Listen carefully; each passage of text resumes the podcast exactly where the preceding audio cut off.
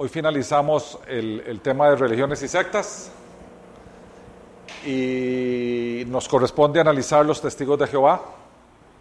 Hoy hace ocho días vimos los mormones y tal vez esas son las dos principales sectas que se han derivado del cristianismo. Hay muchas más, muchísimas, pero es como imposible ir a analizarlas todas. Estas son, digamos, las más famosas, pero hay muchas más. Bien, los testigos de Jehová, recordemos que nosotros tenemos una filmina resumen, digamos. Seguimos con, seguimos con el mismo, la misma metodología, ¿verdad? Vemos fundador y generalidades, texto sagrado, tipos, etcétera, etcétera, etcétera. Y vamos a empezar con el fundador de los testigos de Jehová. Su nombre es Charles Taze Russell. Esta secta se funda en el año 1872. Veinte años antes nace Charles Russell. Él arranca esto a la edad de los 20 años. Él venía de una familia formada por Joseph y Anna Russell y ellos eran cristianos. El tema de Charles Russell es que él, a su joven edad, tenía tremenda dificultad en creer en el castigo eterno. Y eso es precisamente lo que hace que él diga, hay algo que no está bien. Conforme avanza haciendo una nueva doctrina, empieza a negar otras cosas del cristianismo. Niega la Trinidad porque niega la deidad de Cristo. Por eso niega la Trinidad. Y, al, y como Cristo es el que trae el tema del Espíritu Consolador o del Espíritu Santo, por tanto niega que el Espíritu Santo sea una persona de la Trinidad, sino que básicamente lo que dice es que es una fuerza divina. Entonces él lo que afirma en su doctrina es que solo hay un Dios único, que es Jehová, y que no existe tal cosa como la Trinidad porque Cristo no es divino y el Espíritu Santo no existe como persona existe como fuerza. Y eso es lo que la doctrina de los testigos de Jehová en pocas palabras. Él a los 18 años, o sea, un par de años antes de fundar eh, los testigos, organiza la primera clase bíblica. Él tenía mucha inquietud relacionada con el tema de la Biblia. Entonces él arranca por ahí y empieza a estudiar la Biblia y, y curiosamente lo que no le gusta de la Biblia, hace su propia Biblia, hace su propia doctrina. Y eso nosotros lo hemos visto en multiplicidad de sectas y lo hemos conversado en los estudios bíblicos nuestros. A ver, no todo lo que está en la Biblia nos gusta, pero nosotros no podemos hacer una Biblia a nuestra medida, porque no es nuestra palabra, es la palabra de Dios. Si fuera nuestra palabra, la hacemos como nosotros nos da la gana, pero no es nuestra palabra, es la palabra de Dios. Y ahí hay cosas que no nos agradan, pero ahí están. Y si ahí están es porque son veraces y son veraces porque vienen de Dios. Y simplemente nosotros tenemos que creer en ellas y aceptarlas tal como están. Su problema fue que no aceptó eso. Y él dijo, eso no me gusta o eso no me parece. Y entonces empezó a enseñar otra cosa. En el año 79 Russell da a conocer sus ideas doctrinales. Fue coeditor de la primer publicación que hicieron los testigos de Jehová y ahora más adelante vamos a ver lo importante que son las publicaciones de ellos se llamaba El Heraldo de la Mañana, que conjuntamente con eh, este señor Barbour edita esta cosa.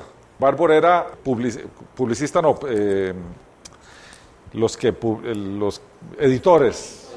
El Heraldo de la Mañana, El Heraldo de la Mañana, en inglés, ¿verdad? Esa fue la, ahí arranca Charles Russell a publicar sus, sus doctrinas, ayudado por este hombre N.H. Barbour, que era el, editor y fundador de ese, de ese periódico. Hacia el año 84, Russell se hizo cargo de la publicación y la rebautizó como la Atalaya, anunciando el reino de Jehová. Esa es la Atalaya, la revista principal de ellos. Funda lo que sería la primera, el primer paso o la primera fase de lo que hoy conocemos como los testigos de Jehová que es la Sociedad de Tratados Atalaya de Sion, hoy conocida como la Sociedad Atalaya de Biblias y Tratados, y más adelante conocida como los Testigos de Jehová. La primera edición de la revista La Atalaya fue de solo 6.000 ejemplares por mes. Es una edición muy modesta. Para el año 82, el dato que se tiene es que el complejo de publicaciones de los testigos de Jehová en Brooklyn, que es donde está su sede principal, producía 100.000 libros y 800.000 ejemplares de sus dos revistas, La Atalaya y Despertad, diariamente. Diariamente. Y aquí me quiero detener un instante. Esto es, ellos centralizan las publicaciones mundiales de los testigos de Jehová en Brooklyn. Ahí imprimen en español, en italiano, en francés y en N idiomas, todos los días. Porque pese a que ellos dicen que la Biblia, tal y como ellos la traducen, es su, su, medio o su fuente de doctrina, la verdad de las cosas es que los testigos de Jehová no leen la Biblia, leen sus publicaciones, que se refieren a su Biblia. Pero entonces a punta de libros y revistas, ellos administran sus estudios bíblicos, administran sus, sus eh, sus esfuerzos de evangelización, porque lo que le dan a uno son revistas, lo que reparten en la calle sus misioneros son revistas, y cuando vos empezás y decís, mira, a mí me interesa, te dan dos libros para que leas, por ningún lado te dan la Biblia. A millones, millones. Ellos son mucho más que los mormones. Esta es la secta más grande que hay en el mundo. Desde, la, desde sus publicaciones. La razón por la cual una de las razones por las cuales Unánime se está metiendo las lecturas bíblicas dentro de sus estudios, porque los estudios de Unánime son temáticos, no son sistemáticos. O sea, nosotros no tomamos, salvo el de Apocalipsis y el Sermón del Monte, los estudios nuestros no son sistemáticos. O sea, nosotros no tomamos un libro de la Biblia y empezamos a hacer un estudio de ese libro sistemáticamente. Lo nuestro es temático, por ejemplo, hacemos un estudio del amor o hacemos un estudio de la iglesia y vamos y navegamos por la escritura y traemos las ideas principales aquí. Una de las muchas, pero una de las razones principales por las cuales nosotros ahora cambiamos nuestro método hacia lea la Biblia y le dedicamos un ratito a las preguntas que tenga y después hacemos el estudio, es para no caer en esto. Porque concluimos que con el correr del tiempo la gente estudiaba mucho los estudios de unánimes, pero no leía la Biblia. Entonces podríamos caer peligrosamente en una cosa de estas nosotros haciendo una suerte de sustitución de escritura, porque la escritura no la vemos sistemáticamente en nuestros estudios. Entonces, de ahí que nosotros dijimos que ahora ya tiene sentido, ¿verdad? Es importante que usted lea la Biblia todos los días, todos los días del mundo, porque es la escritura la que toca corazones, no son los estudios de unánimes, es la escritura. Entonces, Usted puede sacar fácilmente cinco minutos al día para leer un capítulo de la Biblia, que es lo que uno dura. A veces siete, a veces tres, pero uno, cualquier persona sobre la faz de la tierra tiene los cinco minutos que se requiere para leer un capítulo de la Biblia. No. La idea, cuando estemos, cuando estemos reorganizados, Emilia, que es la responsable de eso, le va a soltar a los maestros bíblicos cuáles capítulos se van a leer esta semana, para que todo el mundo lea los mismos. Y vamos a empezar con Nuevo Testamento y después vamos a brincar Antiguo Testamento. Pero a ver, léanse los primeros cinco capítulos del Evangelio de Mateo, uno por día.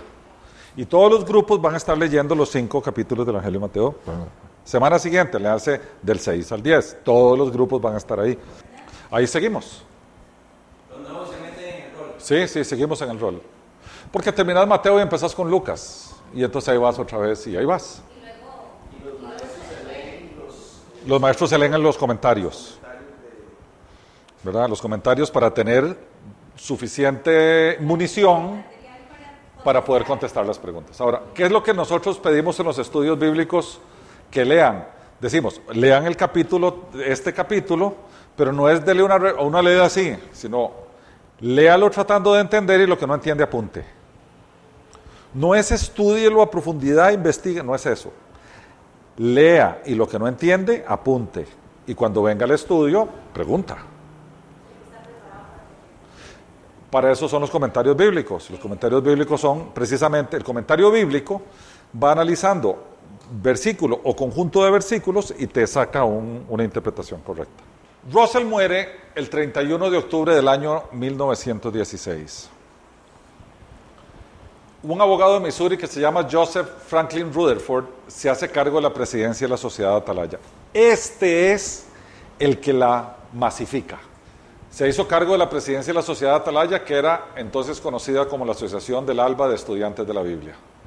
En el año 31 cambió el nombre de la organización a Testigos de Jehová. Ustedes le preguntan a cualquier testigo de Jehová, ¿ustedes quiénes son? Y la respuesta que te va a dar no es yo soy testigo de Jehová. Te va a decir soy estudiante de la Biblia. Esa es la respuesta que te da. Sí, para no generar anticuerpos. Entonces, cuando ellos te llegan a la casa y te tocan la puerta, sí, de parte que no, es que nosotros somos estudiantes de la Biblia, queremos compartir la Biblia con ustedes. Desde la perspectiva de evangelización, ellos hacen el doble de esfuerzo que los mormones. Pese a que los mormones, cuando vos cumplís 18 hasta los 20, te mandan dos años de misiones afuera de tu país. Pero estos andan todo el tiempo. Ahora vamos a ver más adelante. Ellos andan todo el tiempo evangelizando, en el 100% de su tiempo. No importa la edad que tenga, no importa la condición que tenga, un testigo de Jehová tiene la obligación y la responsabilidad de evangelizar. Paréntesis. Ojalá los cristianos fuéramos así. Ojalá. Porque ellos no se avergüenzan de su doctrina. Nosotros a veces nos quedamos callados por vergüenza de la nuestra. Lamentablemente. Ellos no les preocupa la vergüenza de que te digan no me interesa o no quiero, no les preocupa. Porque ellos saben que le están sirviendo a Dios y no a ellos mismos. Entonces ellos van convencidos. A lo primero, lo primero. Ellos están completamente convencidos, más allá de toda duda, cualquier testigo de Jehová, que su doctrina es la correcta. Esa clase de convicción proviene solo de un lugar, de estudio.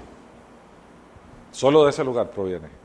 Ellos estudian, se preparan, tienen material sobrado, ya vimos que son libros de libros, de libros, de libros, de libros, y ellos están convencidos que ellos tienen la verdad y tienen la obligación de ir al mundo a contar esa verdad para que el mundo se salve. Porque ellos entienden que a través de eso Dios se glorifica. Su motivación es la correcta. Su motivación es la correcta. Ojalá nosotros la tuviéramos. Ojalá cada cristiano genuino tuviera la convicción de evangelizar a cuanto par de orejas se le ponga enfrente. Ojalá. ¿Por qué es importante que nosotros conozcamos el tema de las sectas? Porque independientemente de que su doctrina no sea la nuestra, hay un montón de disciplinas que ellos tienen que sería bueno que nosotros las entendiéramos y las adoptáramos. Porque no todo lo de los testigos de Jehová es malo y no todo lo de los mormones es malo. Empecemos por el principio, los dos sienten pasión por su doctrina. Empecemos por ahí. Dos, su moral y su ética es ejemplar. Ahora vamos a ver los de ellos. O sea, por eso todo el mundo dice, es el mismo Dios, porque en la moral y la ética la mayoría de la gente está como parejito. No, no es el mismo Dios, porque cuando vos profundizas en tu teología te das cuenta que las grandes diferencias se encuentran en cómo te salvas. Entonces ya no es el mismo Dios. Es en la superficie que es el mismo, pero cuando profundizas ya no es. Bien, el abogado Rutherford fue un escritor aún más prolífico que Russell, pues escribió 100 libros, sobre, se llama el Jehovismo, los testigos de Jehová, publicados en 80 idiomas. ellos son la casa de publicación más grande del mundo. Enseñaba que todas las iglesias organizadas, menos los testigos de Jehová, eran obra del diablo y desde tiempos apostólicos el cristianismo había constituido la iglesia apóstata. Dejó escrito, el principal enemigo visible de Dios y por consiguiente enemigo público número uno es la congregación religiosa católica romana. Su texto, curiosamente, es la Biblia nuestra, pero es otra Biblia nuestra. Y aquí es donde se dan las grandes, grandes diferencias. Ellos le llaman al Nuevo Testamento la traducción del Nuevo Mundo de las Santas Escrituras. Y es una edición de la Biblia publicada, así se llama, por Watchtower Bible and Tract Society of New York, Inc. Y la International Bible Students, ve, los estudiantes internacionales de la Biblia, Association of Brooklyn, New York. Y la Biblia de ellos se llama la Biblia del Nuevo Mundo. Aquí dice, traducido de la versión en inglés de 1961, pero consultando fielmente los antiguos textos hebreo y griego. En el caso Este es el Nuevo Testamento, si no me equivoco. Y del Antiguo Testamento habla del hebreo y del arameo.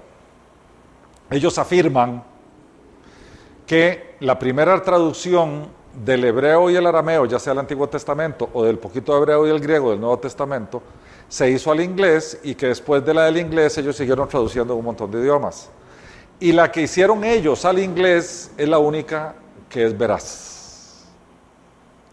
Y entonces cuando ustedes abren la Biblia del Nuevo Mundo, se dan cuenta diferencias sustanciales entre esa y la nuestra. Sustanciales. Hay cambios donde, por ejemplo, el, más, el, más, el clasicazo de los clasicazos, Juan 1, en el principio era el verbo y el verbo era con Dios y el verbo era Dios. En la Biblia del Nuevo Mundo dice diferente. Lo cambian para que no diga el verbo era Dios, sino el verbo era un Dios y ese Dios lo pone con minúscula. Porque la palabra Dios que se usa en el Antiguo Testamento en hebreo es Adonai y Adonai se traduce como Señor. Entonces al ponerla con minúscula traducen en el principio era el verbo y el verbo era con Dios y el verbo era un Señor, un Dios.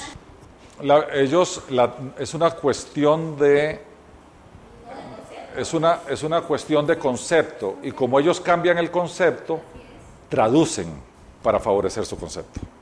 No es un error de traducción, porque Charles Russell leyó la traducción correcta, solo que no le gustó, entonces la cambió.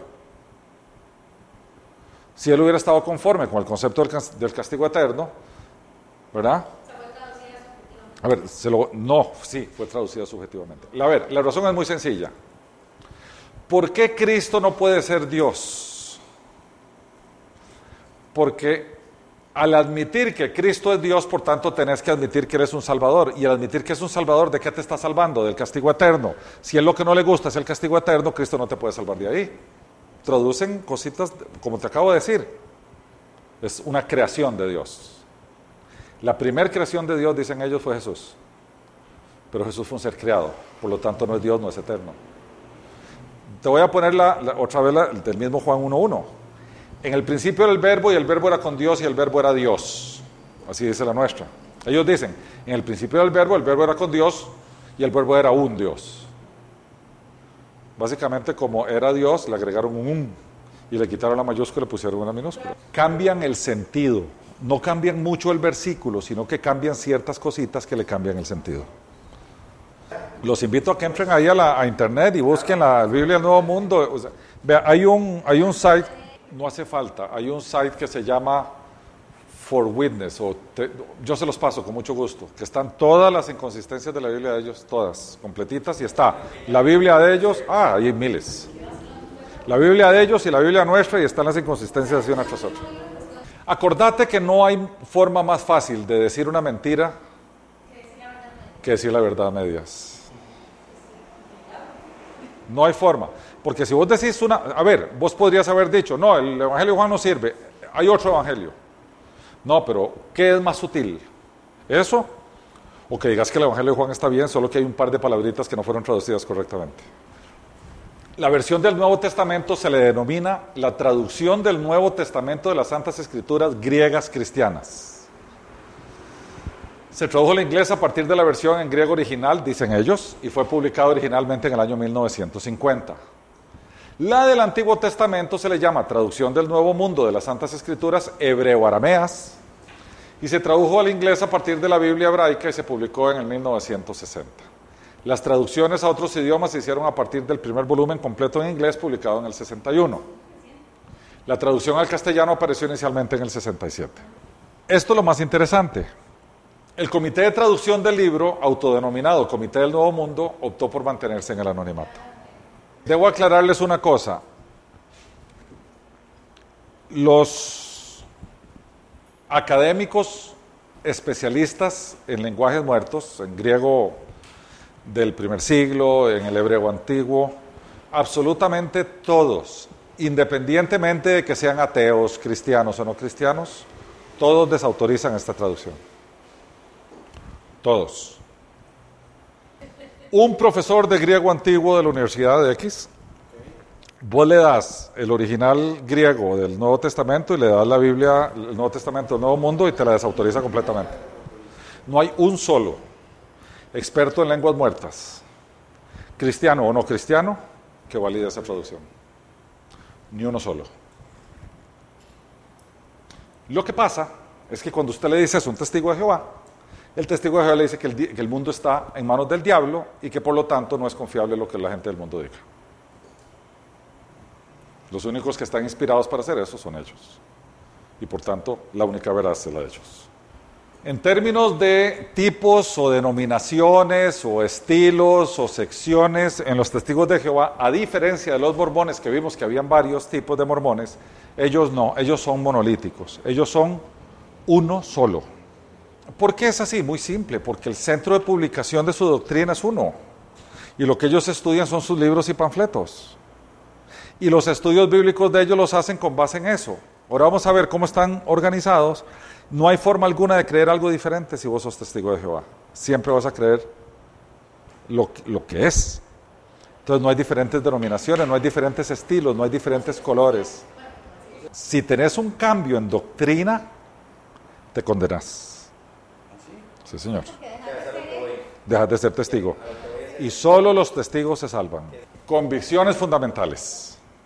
El nombre verdadero de Dios es la primera. Los testigos dicen que Jehová es el nombre del Dios verdadero y afirman que son los elegidos para restaurar este nombre divino. Afirman que Cristo tuvo dos tareas principales al venir. La tarea principal de Cristo fue vindicar.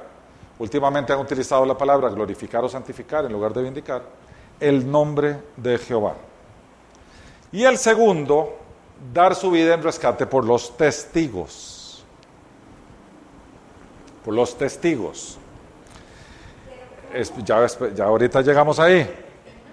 La resurrección, que es la prueba del mesianismo de Cristo, ellos afirman que fue una resurrección espiritual, no en cuerpo.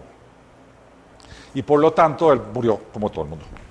Cuando el Señor llama a Moisés, desde el famoso episodio de la zarza ardiente, Moisés tenía 40 años de estar en Madián, allá en el desierto. A la edad de 40 años él había salido en carrera de Egipto porque había matado a un egipcio y lo perseguían y al día siguiente él, dos de sus compas estaban peleando y él vino a separarlos y él y uno de ellos se volvió y le dijo, ¿usted quién le dio autoridad para separarnos a nosotros? Usted no fue el que se tronó el, el egipcio ayer, entonces le dio miedo y se fue corriendo. Él se va para el desierto, se va a un lugar que se llama Madián, ahí se casa, ahí tiene hijos. Y un día en la zarza, se le aparece una zarza que empieza a arder pero no se quema. Moisés se acerca y resulta que en la zarza era un ser, que ahorita te voy a decir quién era, era un ser diciéndole, usted, he escuchado los lamentos de mi pueblo y es hora de ir a liberarlo. Antes, cuando Moisés se iba a acercar, el Señor le dijo, quédese ahí, porque la tierra que usted va a pisar ahora, santa es. Por tanto, lo que había ahí era un ser tremendamente puro. Si Moisés hubiera transgredido eso, Moisés automáticamente es eliminado. Porque un ser puro no puede recibir a alguien que no sea ritualmente puro a su vez. Sí, que no se haya sido purificado por, de alguna forma. Entonces Moisés se queda ahí y el Señor le dice, ahora vaya usted allá a Egipto, de donde usted viene, y libere a mi pueblo. Entonces Moisés se volvió donde el Señor y le dice, pero ¿con qué autoridad voy a ir ahí? ¿Quién le dijo que me mandó? Porque yo voy de vuelta y yo ya les dije hace 40 años. Ahora voy de vuelta. En adición era tartamudo. Entonces, ¿quién le dijo que me envió? Y él le dijo, dígale que yo soy. Yo soy. Y entonces se vuelve Moisés y dice, ¿cómo? ¿Qué le digo que me envió? Dígales que yo soy el que soy, te envió. Y yo soy es un término de un presente, yo soy. No dice yo seré o yo era. Yo soy. Yo soy. Lo que él está diciendo es que hay un, presente en la eternidad. Cuando vos afirmas yo soy, es diferente a afirmar yo estoy. Yo estoy es temporal, yo soy es permanente. El ser es permanente, el estar es temporal. Él, le dijo yo soy. Al decirle yo soy, le está diciendo yo soy el eterno. La palabra traducida en el hebreo antiguo es una palabra que se llama el tetragrametrón que son cuatro palabras, cuatro letras, perdón, que para nosotros son impronunciables. Están en los estudios de unánimes. bueno, en el hebreo antiguo no habían vocales, Pero esas cuatro, si querés pronunciarlas o intentás pronunciarlas, sonaría como Isve, más o menos. De ahí se deriva el Yahvé, que suena como Isve, ¿verdad? Si intentabas, si intentaras pronunciarla.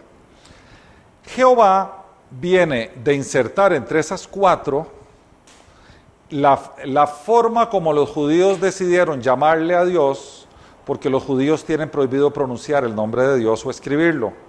Entonces en vez de decir Yahvé, decían Adonai, que quiere decir Señor.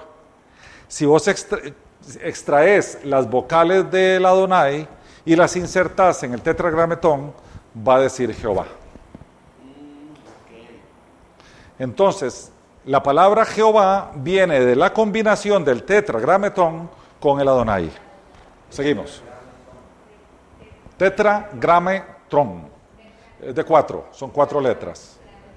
La divinidad de Cristo. Los testigos niegan que Jesús sea eterno y todopoderoso igual al Padre, sino que tiene una naturaleza inferior y distinta a la de Jehová. Esto lo demuestran resaltando el lado humano de Jesús. En su Biblia nombran a Cristo Dios con minúscula. Hace poco recibí un mensaje de alguien que tiene una persona muy cercana, testigo de Jehová, demostrándole que los testigos de Jehová tienen razón de que Jesús es inferior, sacando los textos de las escrituras donde Jesús afirma que Él no vino a hacer su voluntad, sino la del Padre que lo envió, que Él está sujeto a su Padre y no a nadie más. Y hay muchos textos, sobre todo en el Evangelio de Juan, donde Jesús claramente obedece y se, y se sujeta a la voluntad de su Padre.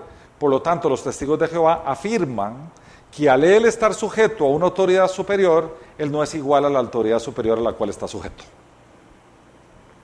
Entonces ellos toman todos los textos que están relacionados con Jesús sujetándose al Padre para afirmar que Jesús no es igual que el Padre, en términos de su divinidad. Eso es lo que ellos hacen. Entonces, Jesús para ellos es un ser criado, enviado para salvar a los testigos. Por supuesto, rechazan categóricamente la doctrina de la Trinidad. Y dicen que el Espíritu Santo es la fuerza activa de Dios y no tiene características personalizadas, como la de consolador que Jesús dice. Cuando Jesús dice, a ustedes les conviene que yo me vaya en Juan 14, porque si no me voy, no les puedo mandar al Espíritu de Dios, porque, pero les conviene que me vaya porque así vendrá el consolador. Jesús no dijo les voy a mandar una fuerza divina, le dijo voy a mandar el Espíritu y le llamó el consolador, el que trae consuelo.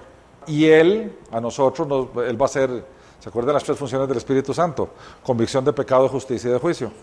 Ellos afirman que Cristo fue la primera creación de Jehová. O sea, que Dios existió eternamente y cuando Dios hizo su primer creación, a quien hizo fue a Cristo.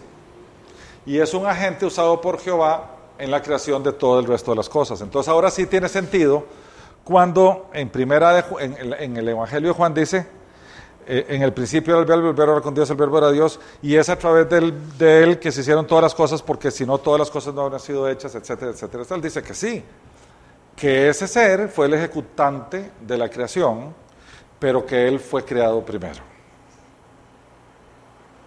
O sea, Dios crea a Jesús y Jesús, por instrucción de Dios, crea, ejecuta la creación. Nosotros entendemos que la creación es ejecutada por Jesús pero no como, una primer, como Él haya sido la primera creación. Porque todas las cosas por Él fueron hechas y sin Él nada de lo que fue hecho fue hecho, dice la Escritura. Pero eso básicamente es que Él es la palabra, Él es el verbo, es la acción, la acción de Dios. El ejecutante, el, el, principal ejecutante de la voluntad o de la palabra emitida de la boca de Dios. Entonces podemos entender que si Él es el, el ejecutante de la creación, cuando allá en Génesis habla de que en el principio, ¿ah? no, en el principio creó Dios los cielos y la tierra. Entonces cuando Dios dijo, hágase, ¿quién fue e hizo? El Hijo, pero entendemos que el Hijo ejecuta la voluntad del Padre sin que eso signifique que está jerárquicamente bajo de él. Y fue hecho. Bien. Seguimos en convicciones fundamentales. Ellos afirman que Cristo es el arcángel Miguel. ¿Por qué? Porque ¿quién es el que vence al diablo? En las escrituras. El arcángel Miguel. Cuando en Apocalipsis te das cuenta, ¿verdad? Y el arcángel Miguel fue el que apareció como el, como el príncipe de parte de su pueblo en Daniel y venció a los otros príncipes. Entonces ellos afirman que el Cristo, que es el que vence al diablo, es el arcángel Miguel, que es el que vence al diablo, se acuerda las escrituras. Lo venció y lo expulsó de los cielos. Ellos dicen que Cristo no es Dios, sino es un hombre perfecto, porque lo hizo a la perfección el Dios perfecto. Y por tanto dicen que la adoración a Cristo es idolatría. Porque no es Dios. Adora solo a Dios, dijo el ángel, dijo el ángel a Juan, ¿verdad? Hey, yo soy un consiervo tuyo, levántate. Adora solo a Dios. Ellos dicen, solo hay que adorar a Dios. Por tanto, no se puede adorar a Cristo. Es idolatría adorar a Cristo. Ellos afirman que por tanto Cristo no resucitó físicamente, sino espiritualmente. Según ellos, a ver, antes de empezar con esto, el centro doctrinal de los testigos de Jehová es el final de los tiempos. Ese es el centro de su doctrina, el final de los tiempos. La llave de los testigos de Jehová es el fin de los tiempos. Ellos hablan constantemente de Armagedón. Ellos hablan constantemente de, vea las señales, ya se viene. Ya viene el fin de los tiempos. Sacan del Apocalipsis todos los temas relacionados con el final de los tiempos y lo usan para decirte no espere más. Ellos afirman, y ahí la han sacado del estadio, es uno de los principales errores de los testigos de Jehová han hecho públicamente afirmaciones de la fecha en que Jesús viene por segunda ocasión. La primera fue que ellos afirman que Cristo vino a la tierra en el año 1914. Segundo error, habían dicho que ya había venido en 1874. Y ellos hacen operaciones matemáticas sacadas, derivadas de textos y cosas para hacer, decir Cristo viene tal fecha, tal hora. No han pegado ni una. Entonces, la última, la última que hicieron fue la de 1914, donde para no seguir bateando, dijeron que él regresó de forma invisible.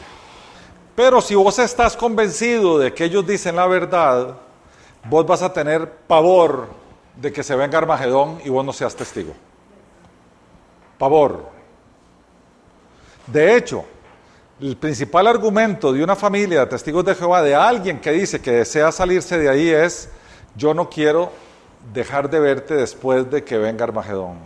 Entonces, hay un vínculo sentimental y emocional que lo manejan muy bien.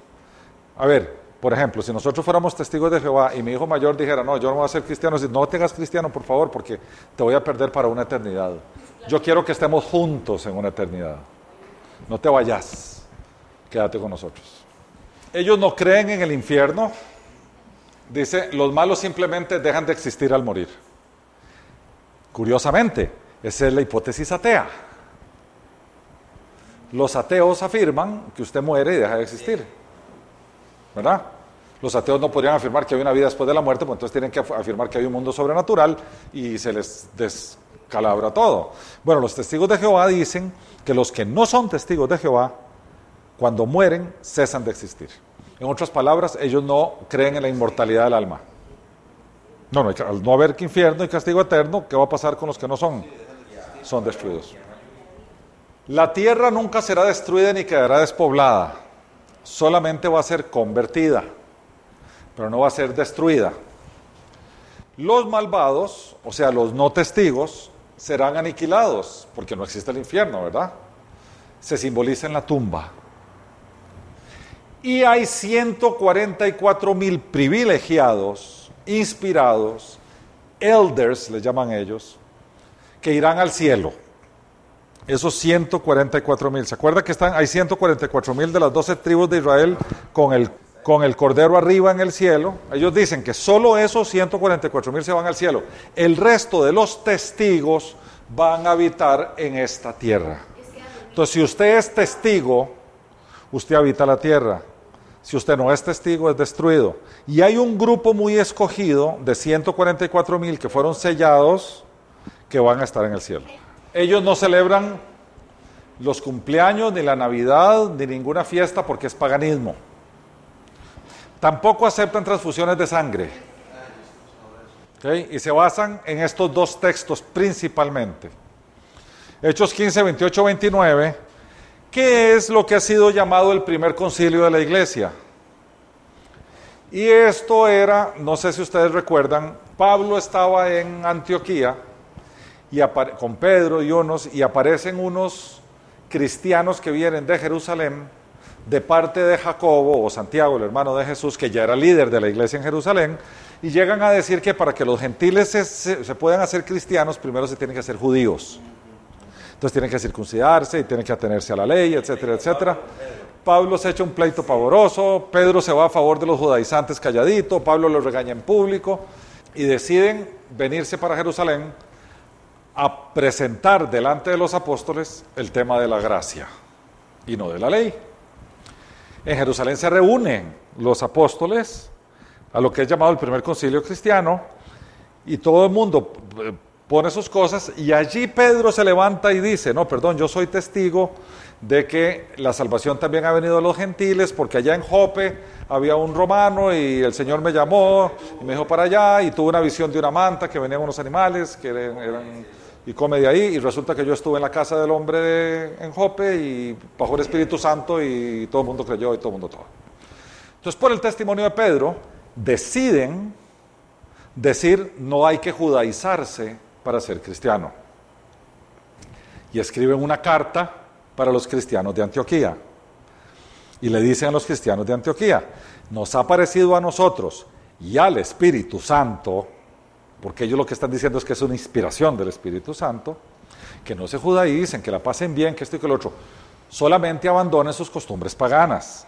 Sus costumbres paganas tenían que ver con pasar los, los niños por agua o por fuego, que eran sacrificios de niños, ya sea por los elementos purificadores, ¿verdad? Agua y fuego, que los paganos hacían eso. No hagan eso, por favor, no lo hagan. Sigo ahí. Pues ha parecido bien al Espíritu Santo de nosotros no imponernos ninguna carga más que estas cosas necesarias. Que os abstengáis de lo sacrificado a los ídolos. O sea, no vayan a sacrificar a ídolos cosas, que ya los ídolos no son nada en la vida de ustedes. De sangre de ahogado y de fornicación. Estos son temas relacionados con sacrificios de sangre, con los chiquitos ahogados o de la inmoralidad. Y si os guardáis de estas cosas, bien haréis. Y finalmente termina con las dos palabras que yo amo, pasadlo bien. O sea, vivan en la gracia y en el gozo del Señor. Quítense sus religiones paganas de su cabeza, sus sacrificios paganos de su cabeza, su adoración a los ídolos, todo este tema de religiosidad. Solamente pásenla bien. Y también dicen que en Génesis, como en efecto dice, carne con su vida, que es su sangre, no comeréis. Por tanto, por tanto, ellos lo que afirman, para terminar el capítulo de las transfusiones de sangre, es que la vida está en la sangre y la Biblia prohíbe en el Antiguo Testamento que se traslade sangre de un ser vivo a otro ser vivo. Por eso en el Antiguo Testamento, en el Antiguo Testamento, lo único que era era comer o tocarla, porque al tocarla te contaminas y tienes que ser descontaminado por ritual, santificado ritualmente. Entonces, la sangre es muy clara. La razón por la cual en el Antiguo Testamento decía eso es porque la sangre es un contaminante y el Señor quería preservar la higiene en su pueblo. Si usted logra extraer la sangre de los elementos que tienen sangre para que usted pueda consumirla, se quita un gran porcentaje de, eh, contaminación. El Señor preservó a su pueblo de esa manera y de hecho fue el pueblo más saludable de los pueblos de aquel entonces. Entonces ellos afirman que si eso es así, yo no puedo quitar vida de un ser que tiene sangre y pasármela a mí, porque eso es prohibido por Dios. Entonces, si usted necesita una transfusión de sangre, mejor se muere. Ellos no aceptan la transfusión de sangre. Para que veas qué fácil es alterar un texto bíblico. Una coma. Y te lo voy a decir a dónde. ¿Qué le dijo Jesús al ladrón de la cruz? Después de que le dijo el ladrón, acuérdate de mí cuando vengas en tu reino. En verdad os digo que hoy estarás conmigo en el paraíso. Si usted pasa la coma y dice, en verdad os digo hoy que estarás en el paraíso, eso quiere decir que algún día va a estar en el paraíso, más no hoy. Y usted pasó una coma de un lugar a otro. O sea, usted puede alterar todo un texto por puntuación. Un cambio de un artículo, también lo, lo, alteras. O sea, no hace falta hacer una alteración completa. Un pedacito que alteres es más que suficiente. Enfatizan que Jesús murió en un madero un poste no en una cruz. Maldito el que muere en un madero, dice Deuteronomio. Entonces ellos dicen que al cumplir esa profecía Jesús murió en un madero igual, pero que no era una cruz. Ellos tienen prohibido saludar la bandera, hacer servicio militar, cantar himno, el himno nacional y ese tipo de cosas.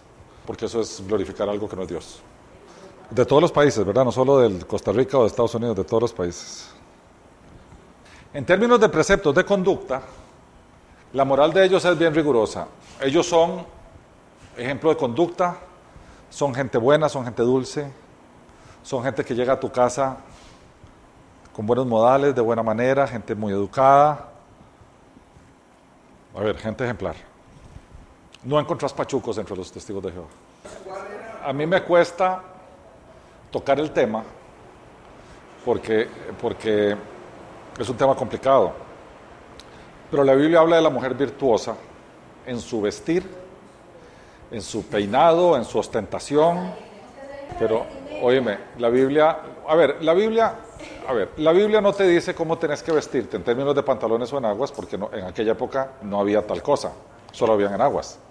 Pero sí habla de la mujer virtuosa.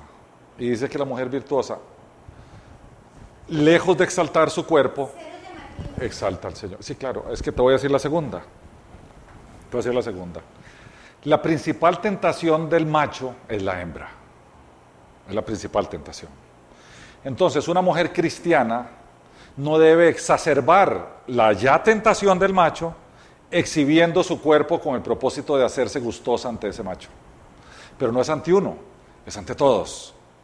Entonces, cuando lo llevas a ese extremo, te convertís en piedra de tropiezo, no te convertís en bendición. Porque estás sirviendo de tentación para aquel de moral débil que pasa por ahí. Y me acuerdo las palabras de Pablo, ¿verdad? Pablo dijo, ¿sabe qué? Comerse carne sacrificada a los ídolos, si uno la compró en la carnicería, ¿qué importa? Si eso, esa carne no tiene nada. Sin embargo, para el hermanito que está recién venido a la fe, puede ser que yo sea piedra de tropiezo para él donde me ve carne consumida a los ídolos. Y él dice, mira, si eso está comiendo, los ídolos están bien. Entonces yo, por amor al hermanito, no vaya a ser que se pierda, voy a dejar de consumir carne eh, eh, eh, sacrificada a los ídolos, porque mi amor por él es mayor que el amor por la carne sacrificada a los ídolos. Entonces, una mujer cristiana tiene que ser una mujer virtuosa por amor a aquel que va a ser tentado. Salir de una cantina. El tema es este, por amor ante aquel que Cristo ama, vos tenés que ser bendición y no piedra de tropiezo. Tenés que ser bendición y no piedra de tropiezo. ¿A qué estamos, estamos llamados a ser los cristianos? Bendición, no piedra de tropiezo. Ellos lo llevan a algunos extremos, sí, claro que lo llevan. Pero de nuevo, en el recato, ellos no dejan de tener razón, lo llevaron al extremo. Pero eso lo dice la Biblia. Pero, ¿qué es lo que la Biblia dice? Olvídate de los testigos de Jehová por un instante. ¿Qué es lo que la Biblia dice? Si vas a usar pantalones, no los uses de forma tal que el pobre que está allá enfrente se le metiera un montón de zancudos en la cabeza y va a llegar a su casa a masturbarse pensando en vos. Así de sencillo. ¿Qué clase de cristiano sos? Volviendo al sermón del monte. ¿Vos estás llamado a ser igual que el mundo o diferente al mundo que querés iluminar? Entonces las mujeres se tienen que vestir como las mujeres del mundo o diferente para poder iluminar al mundo oscuro donde van a entrar. A ver, está en toda la Biblia. Entonces vos no, puedes, vos no puedes ser luz en las tinieblas si vos sos como la tiniebla. No puedes. Lamentablemente. ¿Sabes dónde ponemos eso de una forma suave? En el código de ética de unánimes, en la, en la declaración de fe y conducta. Lo ponemos de una forma muy suave, pero ponemos, la mujer cristiana tiene que vestirse de forma recatada para no ser piedra de tropiezo para otro que está por allí. A ver, en resumen, nosotros los creyentes entendemos que nuestra vida se trata de glorificar a Dios y no a nosotros mismos. Parten de ese principio. Y de hacer lo que Dios quiere y ser instrumentos de Dios para otros. Partamos de ese principio. Lo segundo es su tiempo libre. Dice, tienen un principio general que es el módulo de la mayor parte de sus acciones. Eso está mal traducido. Los testigos de Jehová deben dedicar su tiempo y su dinero a la difusión del reino de Dios. No deben ocuparse de actividades que entorpecen o obstaculizan la difusión del reino. Ir al cine, a teatros o cualquier otra actividad sana, distractiva, está muy mal visto. Es tiempo perdido. Todo es para el reino de Dios. No hay tiempo para otras cosas. Este criterio, que es una exageración, explica en cierta manera la eficacia de su proselitismo. Ellos dedican todo su tiempo a la causa de la secta.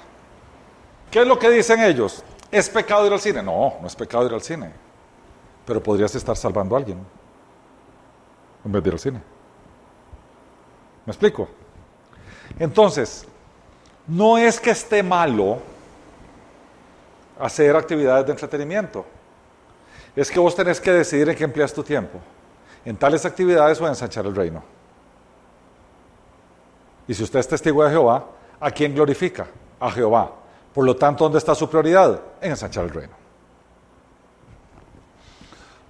Si uno lo ve desde la perspectiva de la lógica, es muy lógico. Es muy lógico. Los hay los, los pasionales y los hay los que nacieron ahí, ahí van, ¿verdad? Sí. Sí, a ver, ellos son mucho enfoque en familia, ¿eh? igual que los mormones. Muchísimo enfoque en familia. Sí, porque protegen a su familia del mundo de afuera. No, porque está salvaguardando el reino. Tienen, tienen hogares estables. No sé si bonitos, pero sí estables. Relación con otras religiones es muy sencillo. No aceptan otras religiones.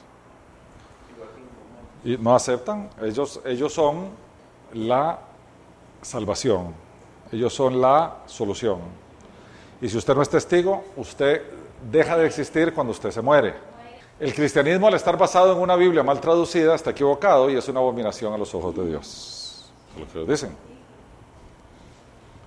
En términos de oraciones y prácticas, ellos ponen énfasis en la oración privada, apoyándose en los textos en que Jesús reprueba la oración ostentosa y vana de los fariseos.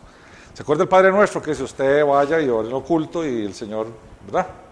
Y claramente eso está en Escritura. Y les voy a decir un detalle. Mucha de la oración pública cristiana es oración ostentosa. Muchísima. Es oración ostentosa. Entonces, en esta no dejan de tener razón. La oración es una petición a Dios. A Jesús nunca le oran, pues no le consideran como Dios. Por eso se apoyan en la oración del Padre Nuestro como oración de Jesucristo al Padre. Y también porque en esta oración se invoca la venida del reino, tema preferido de ellos. Vengas a nosotros tu reino. Armagedón, final de los tiempos. A Jehová. Ellos le piden a Jehová. En efecto. Todo lo que pidáis a mi Padre, yo os lo daré. ¿Se acuerda que Jesús también dice eso? El bautismo es una ceremonia testificante de que el bautizado queda adherido a los testigos de Jehová, a los que ya estaba vinculado anteriormente por la fe. Y él, vean, esto sí es un evento. El bautismo es un evento público y multitudinario. Normalmente lo hacen en estadios. Aquí lo hacían en el Estadio Nacional y alquilaban el estadio y venían de todo lado y ponían una pileta en el centro del estadio y ahí se bautizaba la gente. Lo hacen después de la adultez espiritual.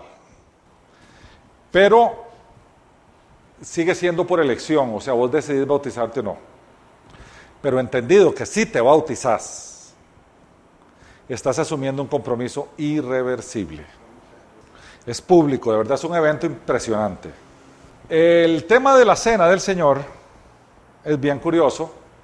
Para ellos es un símbolo del memorial de la última cena, como nosotros, pero la celebran una vez al año. La celebran el día 14 del mes de Nisan, que fue cuando, que es la Pascua judía, y tiene que coincidir evidentemente con la puesta del sol, ¿verdad? Que es donde empieza el día, el día judío, porque fue la fecha en que Jesús muere e instaura ese memorial. Estrictamente hablando, solo se autoriza a los 144 mil elegidos a tomar la cena. A ver, la alimentación, pueden comer todo tipo de alimentos, solo carne con su sangre no deben comer, como habíamos dicho. El mismo mandato que se dio en la antigüedad aplica para los cristianos. Que sigan absteniéndose de sangre y de cosas estranguladas, por lo tanto no consumen carne que pueda contener sangre por no estar debidamente desangrada y por supuesto morcilla, ¿verdad? Dios, es una locura, ¿verdad? Ser o consumir morcilla. Debo decirles que hay algunos testigos de Jehová que sí comen carne. Fuera de esto pueden comer y beber lo que les dé la gana con moderación y siempre y cuando sea legal. Bien, clero y congregación. Ellos son monolíticos. Toda la vida del movimiento viene de lo alto de la organización y desciende hacia los grupos locales a través de escalones de una jerarquía sólidamente estructurada. Son bien jerarquías. Mientras tanto, hay una, una, que ahora lo vamos a ver más adelante, un grupo de elders en Brooklyn y de ahí sale absolutamente todo para todo el mundo. Los ancianos, los escogidos. Parte de los 144 mil. ¿sí? sí, porque no son todos, no son 144 mil que están en Brooklyn. Porque hay unos que han muerto y otros vienen, etcétera, etcétera. El testigo en la tierra renovada va a vivir el cielo en la tierra. Aquí va a ser el paraíso terrenal, el Edén. Los 144 mil van a estar arriba, pero aquí van a estar ellos fascinados y felices, no son salados.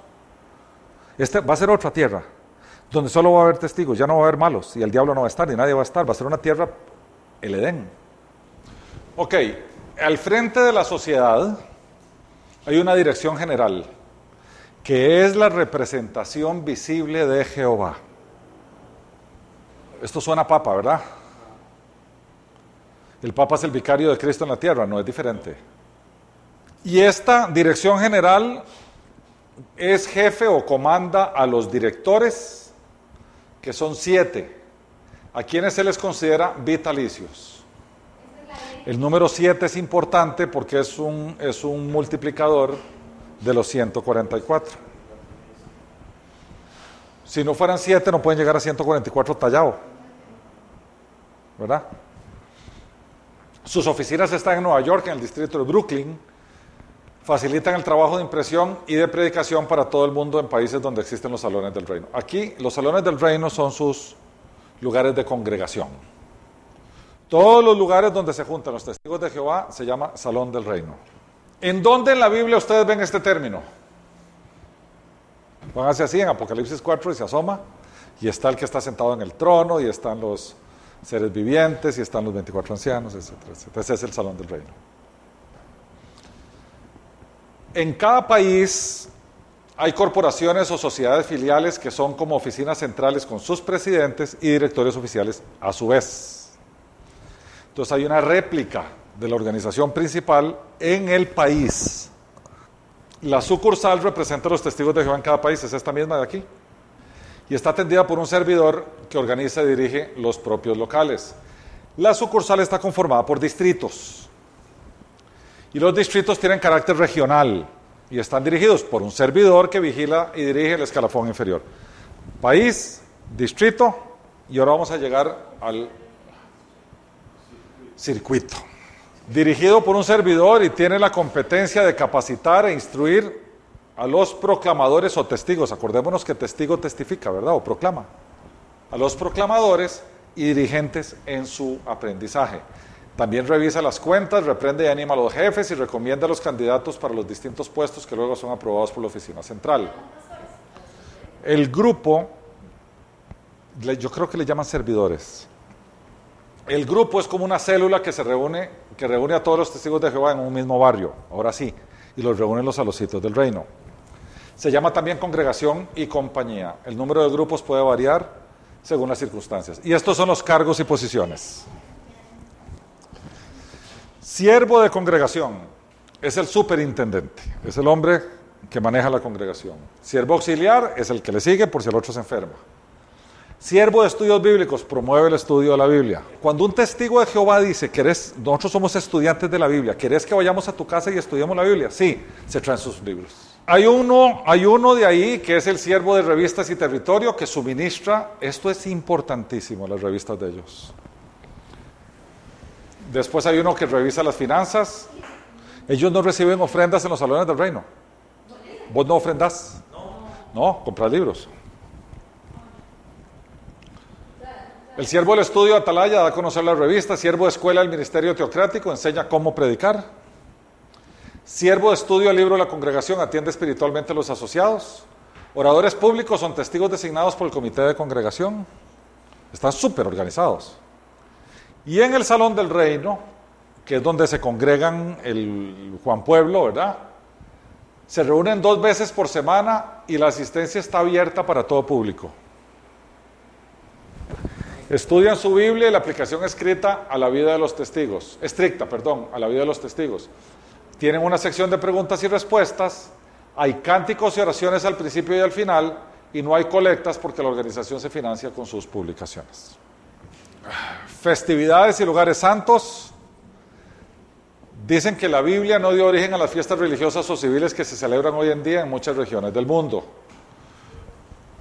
Cuando Jesús celebró por primera vez la cena que serviría para conmemorar su muerte, perdón, Jesús celebró por primera vez la cena que serviría para conmemorar su muerte. Él y sus discípulos acabaron, acababan de celebrar la Pascua. Y como la cena del Señor reemplazó esta celebración anual, la de la Pascua, es lógico concluir que también se debe llevarse a cabo una vez al año el 14 de Nisan. Aquí tienen un ejemplo. Y la eternidad, los testigos de Jehová dicen que solo 144 mil cristianos ungidos irán al cielo en forma de espíritu, mientras que el resto de la humanidad salva vivirá en la tierra. Los incrédulos que no pertenecen a la organización dejan de existir después de la muerte. En los trataditos sale esta foto. Esta va a ser la tierra y aquí van a vivir los testigos. Entonces, si usted llega donde una gente que tiene poco o ningún conocimiento y usted empieza a hablarle lo que dice la Biblia, el fin del mundo y ve cómo el mundo va a caer, no, no es difícil de creer esto, ¿ah? No es difícil de creer. Bueno, y hasta ahí creo que es, sí, hasta ahí. Quedamos con los testigos de Jehová. Te damos gracias, Padre bueno. Como siempre, Señor, después de que empezamos estas secciones de religiones y sectas, Señor, te damos gracias Infinitas gracias, Señor, porque nosotros hemos venido a tu palabra tal y como tú la escribiste. E intentamos todos los días con mucho celo, Señor, de sacar de ella lo que tú quieres decirnos. Sabemos, Señor, que somos imperfectos, fallamos, a veces nos equivocaremos, Señor, pero en nuestro corazón lo que reina, Señor, ahí es un espíritu de, sana doctrina, de correcta interpretación, de intentar con todas nuestras fuerzas, Señor, que lo que salga de allí es lo que tú nos hables, intentando acallar nuestro yo, que le gustaría poner nuestras palabras en tu boca. Pero por eso tú eres Dios y nosotros somos tus esclavos, Señor, tus siervos. Porque al final tú has dejado tu palabra y has dejado evidencia histórica. Has dejado evidencia clara de que esa es verdaderamente la verdad. Porque tú eres la palabra, Señor. Tú eres la palabra viva, tú eres el logos. Tú eres la verdad. Tú eres el camino. Tú eres la vida. Por eso hoy nosotros aquí, Señor, juntitos a forma de congregación, de reunión, Señor, de grupito de creyentes, que fascinados con la forma como tú nos has hablado a través de la Escritura, venimos a ti y te decimos gracias, Señor. Gracias por todo lo que nos has revelado a través de tu palabra, Señor. Gracias por ser nuestro Salvador y Señor. Infinitas gracias, Señor. A ti sea la gloria por siempre, Señor. Amén.